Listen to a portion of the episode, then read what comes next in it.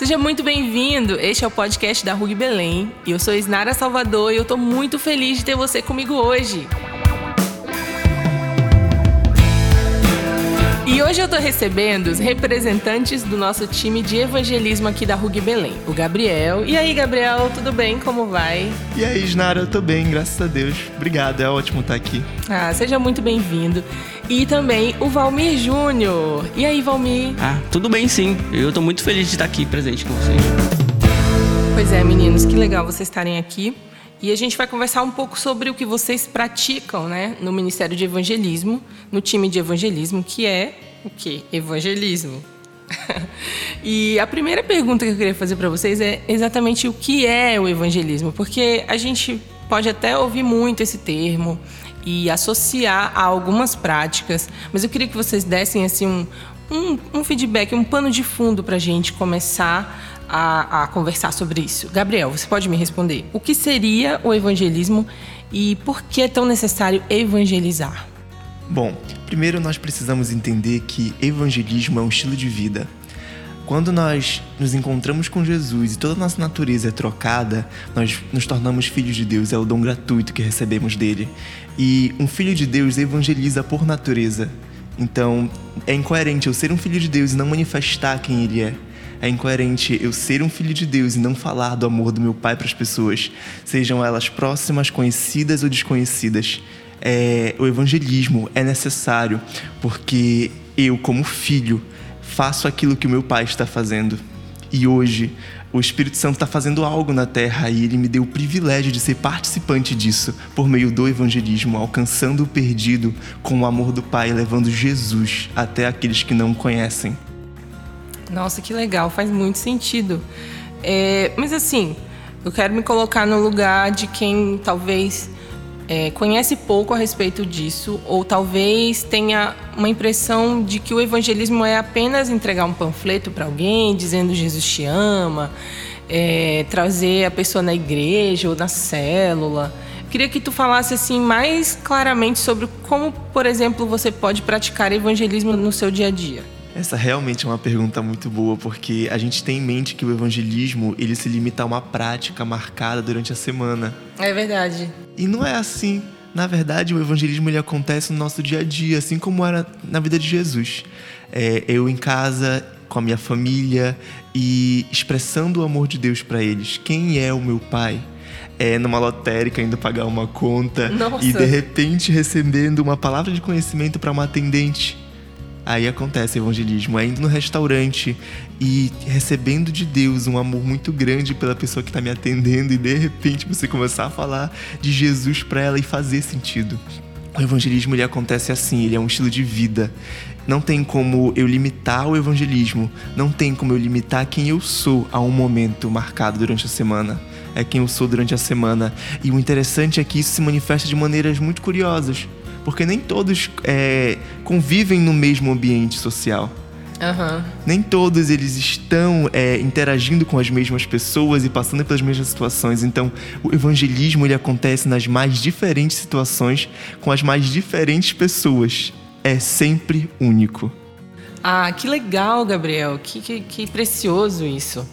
E mas quando foi que isso começou no coração de vocês? Valmir, me diz aí, quando é que o evangelismo nasceu no teu coração? Essa, essa vontade de expressar o amor de Deus para outras pessoas? Bem, o evangelismo ele acontece fora da igreja, né? Nos ambientes de ruas, ou qualquer lugar que você esteja. Você é um evangelista em tempo integral. E eu estava no meu cursinho. Nasceu no meu cursinho, onde eu ficava com 250 pessoas durante uma manhã estudando. E eu via muitas coisas lá que eu falava: Meu Deus, Alguém precisa falar de Jesus nesse lugar. Alguém? Quem? Meu Deus, envia alguém. e o Espírito Santo ele está em todos os lugares, porém é. precisa de alguém para manifestar, sabe? Até que isso começou a me incomodar e eu chamei dois amigos que eu conhecia lá para compartilhar sobre Jesus. Nossa. E desses dois amigos, na semana seguinte surgiu quatro amigos e na semana seguinte surgiu dez amigos sabe? Tudo de uma forma que a gente compartilhava o evangelho puro e simples. E as pessoas se sentiam muito amadas. Até que começou a ser um movimento dentro do cursinho. De pessoas, elas iam, iam para para essa roda de compartilhamento sobre Jesus para ouvir uma mensagem, que é o plano de salvação. Sabe? O evangelismo é anunciar as boas novas sabe? É uhum. anunciar a boa notícia de Deus para o homem, é anunciar a cruz, o quanto essas pessoas são amadas por Deus e preciosas. E é por isso que isso surgiu no meu coração, de anunciar a notícia que mudou a minha vida, sabe? Ela é a boa notícia de Deus para o homem, ela é a boa notícia de Deus para todas as pessoas que estão aí fora, sabe? Então é por isso que anseia muito o meu coração os perdidos, porque eles não sabem da boa notícia de Deus. E nós sabemos da boa notícia de Deus. É. Nós somos a transformação da boa notícia de Deus. E é por isso que isso anseia muito no meu coração. Ai, que legal. Nossa, ouvindo você falar, me veio assim uma uma uma sensação de que qualquer um pode evangelizar. Isso é verdade? Tu acha que qualquer pessoa pode evangelizar ou precisa de um curso, de um treinamento? O que, que que, que você, como parte do time, pode me dizer sobre isso? Sim, qualquer pessoa pode compartilhar o evangelho. Porém, a pessoa, a pessoa precisa saber da sua identidade, porque o filho fala do pai, mas o filho precisa conhecer o pai, sabe, para compartilhar do pai, sabe? Então, qualquer pessoa sim pode compartilhar o evangelho. Porém, se a pessoa não conhecer o pai, como que ela vai falar do pai sem conhecer? Sabe? Então é necessário a pessoa conhecer seu pai, é necessário a pessoa ela conhecer o evangelho e a boa notícia. Se ela não conhecer a boa notícia, o que ela vai falar? Então é necessário sim. Cara, é demais o Júnior falar isso, porque é, é, exatamente assim que aconteceu comigo. O evangelismo, ele nasceu na minha, na minha família mesmo. Eu tenho uma família muito grande, eu tenho muitos primos, e quando eu conheci Jesus, a, a minha primeira iniciativa foi realmente falar do amor de Deus para as pessoas que estavam perto de mim. E Cara, eu não sabia como fazer isso. Eu não sabia como fazer isso, porque sim, eu tive um encontro com o pai, mas eu ainda não tinha um relacionamento com ele. Eu ainda ah, não o conhecia. E sim, de início eu, eu posso dizer que foi um pouquinho complicado, mas foi de todo o coração. Sim, aquela empolgação. Você sabia que precisava falar, mas ainda não sabia como. Exato, Uau. exato. E, e, quando eu comecei a, a falar de Jesus para eles, eles começaram a se interessar por Jesus, foi muito bacana porque nós juntos começamos a conhecer o Pai porque eu tive um encontro com ele, mas não o conhecia, não tinha um relacionamento com eles. Então eu levei os meus primos para ter um encontro com ele e quando chegou para que a gente pudesse conhecê-lo, foi juntos. Uau, que incrível! Nossa! Foi um processo junto e foi demais, demais mesmo. Então, sim, é necessário vocês conhecer a mensagem, ter um encontro com o evangelho, mas é super importante a gente ter um encontro com o Pai com Deus e conhecê-lo para poder falar dele, ministrar sobre ele e principalmente revelar quem ele é em tudo que nós somos. Uau. Falando, agindo, demonstrando com um sorriso, com uma expressão, com um abraço. É, para isso é necessário manter esse relacionamento, né? Não é só um encontro, é uma vida. Perfeito. Uau. O encontro é importante, mas o relacionamento é fundamental. Uau, incrível, gente. É, tem uma prática que vocês fazem que me chama muito a atenção, que você, você que está ouvindo deve ter ouvido falar. É, chama Caça ao Tesouro. Vocês podem falar um pouco para a gente sobre o que é o Caça ao Tesouro, como que funciona? Eu quero que o Valmir comece falando, depois o Gabriel pode falar também. Mas como é, é a Caça ao Tesouro? O que, que é o tesouro? Que, que jogo é esse? É um jogo? É uma brincadeira? Como é? Conta para gente. Bem, essa é a nossa ferramenta de evangelismo, né? E o caça ao tesouro funciona da seguinte maneira: é, a gente vai caçar o tesouro. O tesouro é uma pessoa que está em algum ambiente. Então a gente pergunta para o Espírito Santo. O Espírito Santo é fundamental no caça ao tesouro, porque é ele que nos guia. Gente, essas coisas não saem da nossa cabeça, sabe? É o Espírito Santo que nos guia a pessoa que ele quer amar num determinado lugar. Então a gente pergunta para o Espírito Santo pistas. E o Espírito Santo fala várias pistas, e às vezes pistas bem loucas assim que. Ah, conta, não... conta um exemplo pra gente entender melhor. Beleza. É, algumas semanas a gente recebeu algumas pistas, que foi exatamente o que o Espírito Santo falou. Ele falou assim: duas mulheres lésbicas, um casal, no lugar alto, numa parte da estação das docas, lá no final, uma morena e uma loira. Aí quando a gente tem um local, a gente vai logo no local, né? Então a gente foi lá pro local. E a gente foi para uma parte alta, na qual a gente viu duas mulheres, uma loira e uma morena. Logo a gente perguntou, eu acho que é aquela pessoa, então bora arriscar. E a gente foi lá, conversou com a pessoa, e trocamos uma, uma ideia, faz, fazemos o pré-evangelismo, que é o seguinte: o pré-evangelismo a gente não chega falando do evangelho diretamente, a gente conversa, troca uma ideia, sabe, pergunta o nome das pessoas, se elas gostam de vir passear por aqui mesmo, sabe, para criar um elo com a pessoa, para criar uma conexão. Então, depois que a gente cria essa conexão, a gente fala o que a gente está fazendo. A gente está fazendo caça ao tesouro e você é o nosso tesouro, sabe? Ai, e a gente fala do amor de Jesus para essas pessoas e a gente falando do amor para essas duas meninas, elas se sentiram muito amadas. E a gente, no final, a gente, elas, elas falaram que elas eram lésbicas. E nossa, cara, elas se sentiram mais amadas ainda porque a gente declarou mais verdade de Cristo sobre a vida delas. A gente declarou o amor e a gente falou do plano da salvação. Não, interessante o que você disse que quando você recebeu as pistas do Espírito Santo, você já recebeu detalhes das pessoas que, para muitos cristãos, seriam uma, uma, uma, uma coisa, na verdade, para a gente não chegar perto da pessoa ou para até ter um, uma forma de preconceito com a pessoa. E aí eu queria te perguntar como é que vocês fazem para se aproximar dessas pessoas e ainda terem essa, essa conexão com elas, sabe? Como é que foi isso? Uma coisa que é essencial é a humildade sabe? Você ser humilde no momento com conversando com essas pessoas. E foi isso que aconteceu com as meninas que eram lésbicas. É, a gente chegou conversando com elas, né? E no final eu perguntei para elas, é, já pedindo perdão. Eu falei que eu não queria ser invasível, eu não queria ofender elas. E eu perguntei: vocês são lésbicas? E elas falaram sim somos lésbicas. E nisso a gente vibrou e elas ficaram sem entender por que vocês estão comemorando que a gente é lésbica. Aí eu falei, não, porque é, vocês são exatamente o tesouro. Jesus quer falar com vocês nesse exato momento. Aí eu mostrei o, o celular com as pistas e elas falaram, cara, é a gente. Nossa. Somos nós. E eu falei, velho, é exatamente, vocês são muito preciosas para o Pai.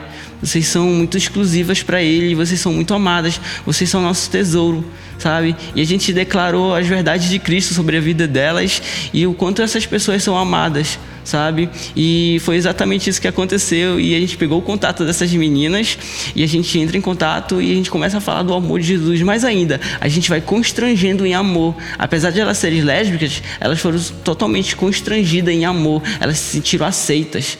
A igreja, ela, ela ah, elas são lésbicas, não vou evangelizar. Não, cara. Jesus não, sabe, não faz acepção de pessoas. Jesus, ele ama, sabe? E no processo essas pessoas são transformadas. Amém. Nossa, que legal. Gabriel, tu tem alguma história que possa ainda complementar isso, essa ideia do que é, do que é o caçar tesouro? Cara, que, que, que incrível, que prática legal. Com certeza, com certeza. Bom, a gente estava em uma igreja, nós fomos é, convidados para ir numa igreja para dar um treinamento sobre o caça ao tesouro. E durante o treinamento, o Espírito Santo começou a trazer algumas pistas ao meu coração. Eu confesso, Isnara, que no momento eu, eu, levantei um preconceito no meu coração. Era uma igreja antiga, era pequena e a pastora da igreja era uma senhora e o Espírito Santo me trouxe uma palavra sobre essa senhora. E eu fiquei muito constrangido em entregar essa palavra para ela porque eu pensei que ela poderia ser um pouco religiosa e não receber a palavra e eu acabar é, sendo de alguma forma constrangido. Eu acabei me importando demais com a minha reputação nesse momento. Só que, mesmo assim, terminou o culto, eu fui lá com ela, junto com um amigo, e comecei a conversar com essa senhora. Interagir com ela antes de entregar aquilo que o Espírito Santo tinha me, me dado. Nós começamos a conversar e ela começou a dizer do processo difícil que ela estava passando a respeito de cura. Ela, ela, ela já tinha feito seis cirurgias no olho esquerdo e nenhuma das cirurgias tinha dado jeito. Ela estava com a visão completamente embaçada do olho esquerdo e ela não conseguia enxergar as coisas claramente. Ela falava, ela falou que ela enxergava as coisas como uma névoa. Ela sabia que estava ali, mas ela não conseguia enxergar com nitidez. E o rapaz que estava do meu lado virou para mim e disse exatamente aquilo que eu estava pensando. É, ele estava junto comigo, né, me acompanhando na conversa, e ele falou: Gabriel, nós precisamos orar por ela agora. Uau!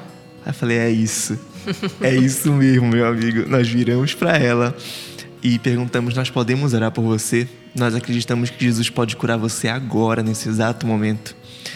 Ela fechou os olhos, estendeu a mão e, com muita humildade, ela recebeu a nossa oração. Foi lindo. Nós oramos por ela quando terminou a oração.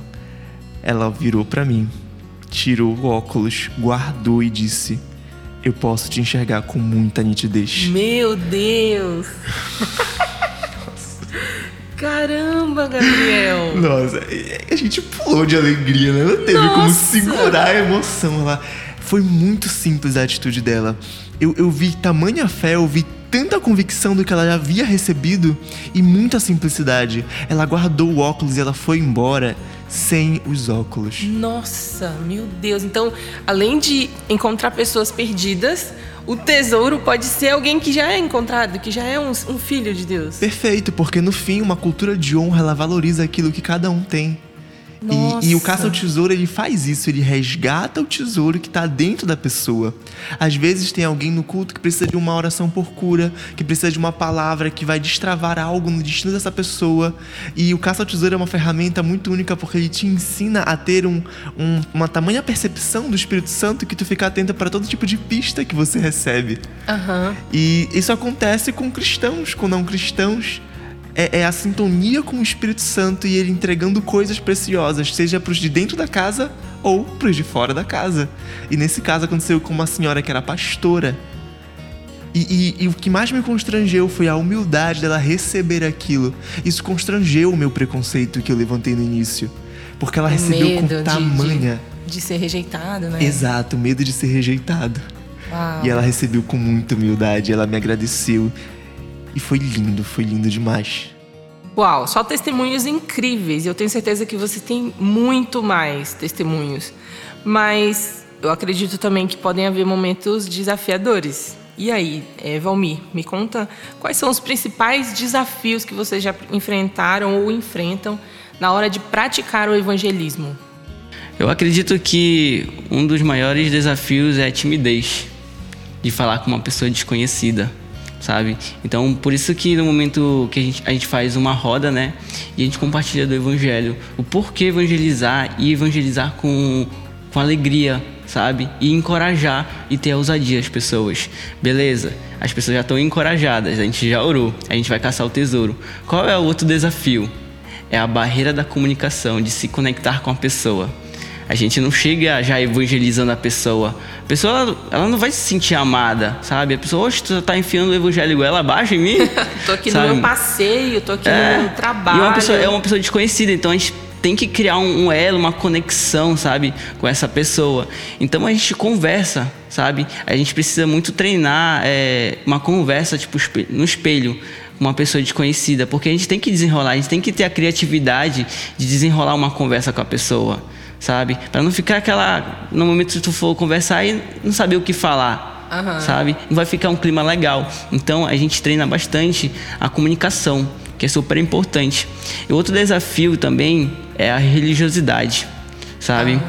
Por exemplo, Paulo, ele é um grande exemplo disso. Ele se fazia de louco entre os loucos, com a finalidade de ganhar eles para Cristo. Agora imagine, se a gente for para uma boate, uma pessoa que pensa muito na sua reputação, ela não vai uma boate. Era isso que eu ia perguntar, se existem tipo lugares em que vocês dizem: "Ah, não, melhor não, olha, que não vai pegar bem, que a gente é cristão, tá nesse lugar, nesse ambiente". Tem isso? Para uma pessoa que tem a convicção da sua identidade, aonde ela for, ela não vai ser contaminada sabe? Então, a gente indo nessas boates, em festas, a gente vai para anunciar a boa notícia. Jesus está em todos os lugares, só que só precisa de uma pessoa para manifestar de lá. E a gente vai lá para manifestar, sabe? A gente vai lá para amar as pessoas.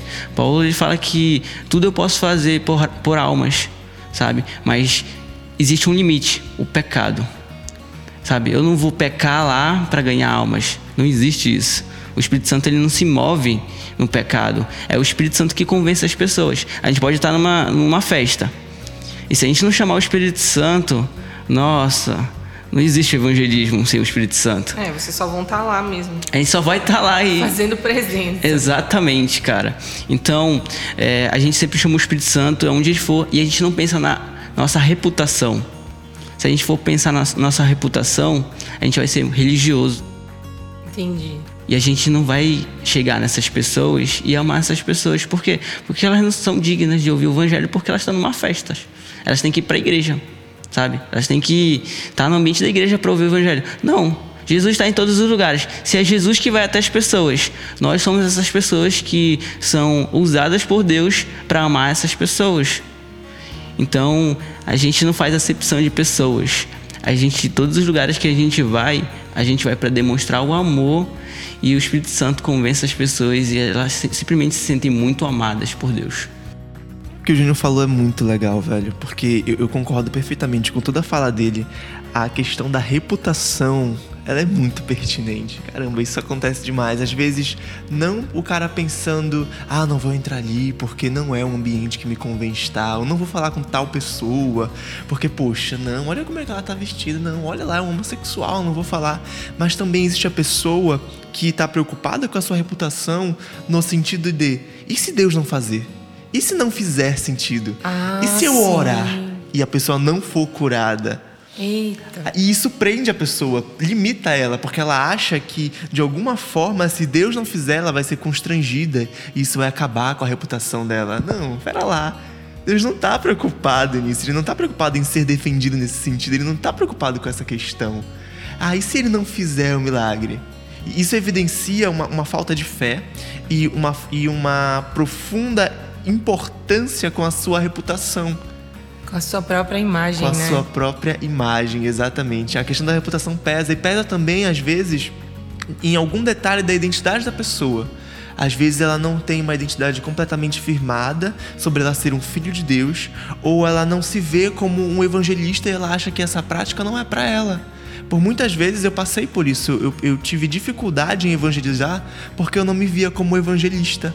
Eu não me via como Aham. essa pessoa que, ah, não, sou evangelista, aqui é para os evangelistas, eles vão lá e eles evangelizam. Isso não é para mim, eu vou ficar aqui, tá, vou ler minha Bíblia, vou orar, cuidar de algumas pessoas que vierem aqui. Eu sou, sou chamado para outra área. É, sou chamado para outra área. Ah, ok, o ID não é para você, então. Você foi chamado para outra área. Perfeito. Ah. Evangelismo tem a ver com ID.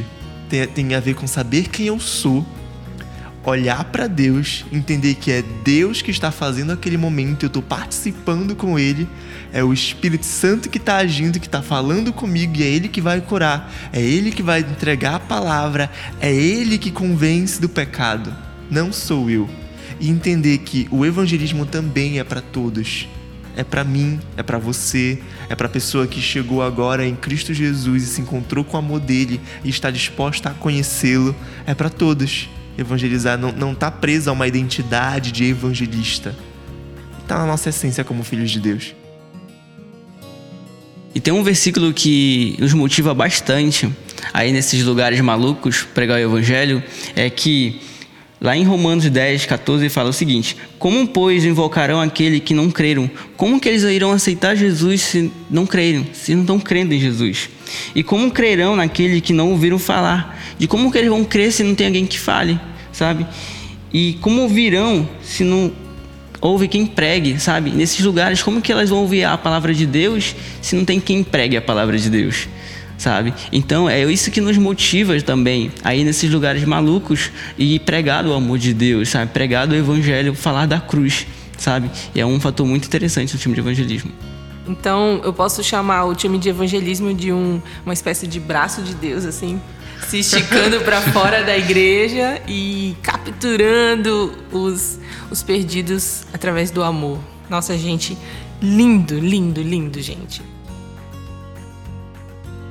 E agora, para fechar o nosso podcast, que tá incrível, nem vimos o tempo passar, eu queria saber como é que eu faço para fazer parte do time do evangelismo.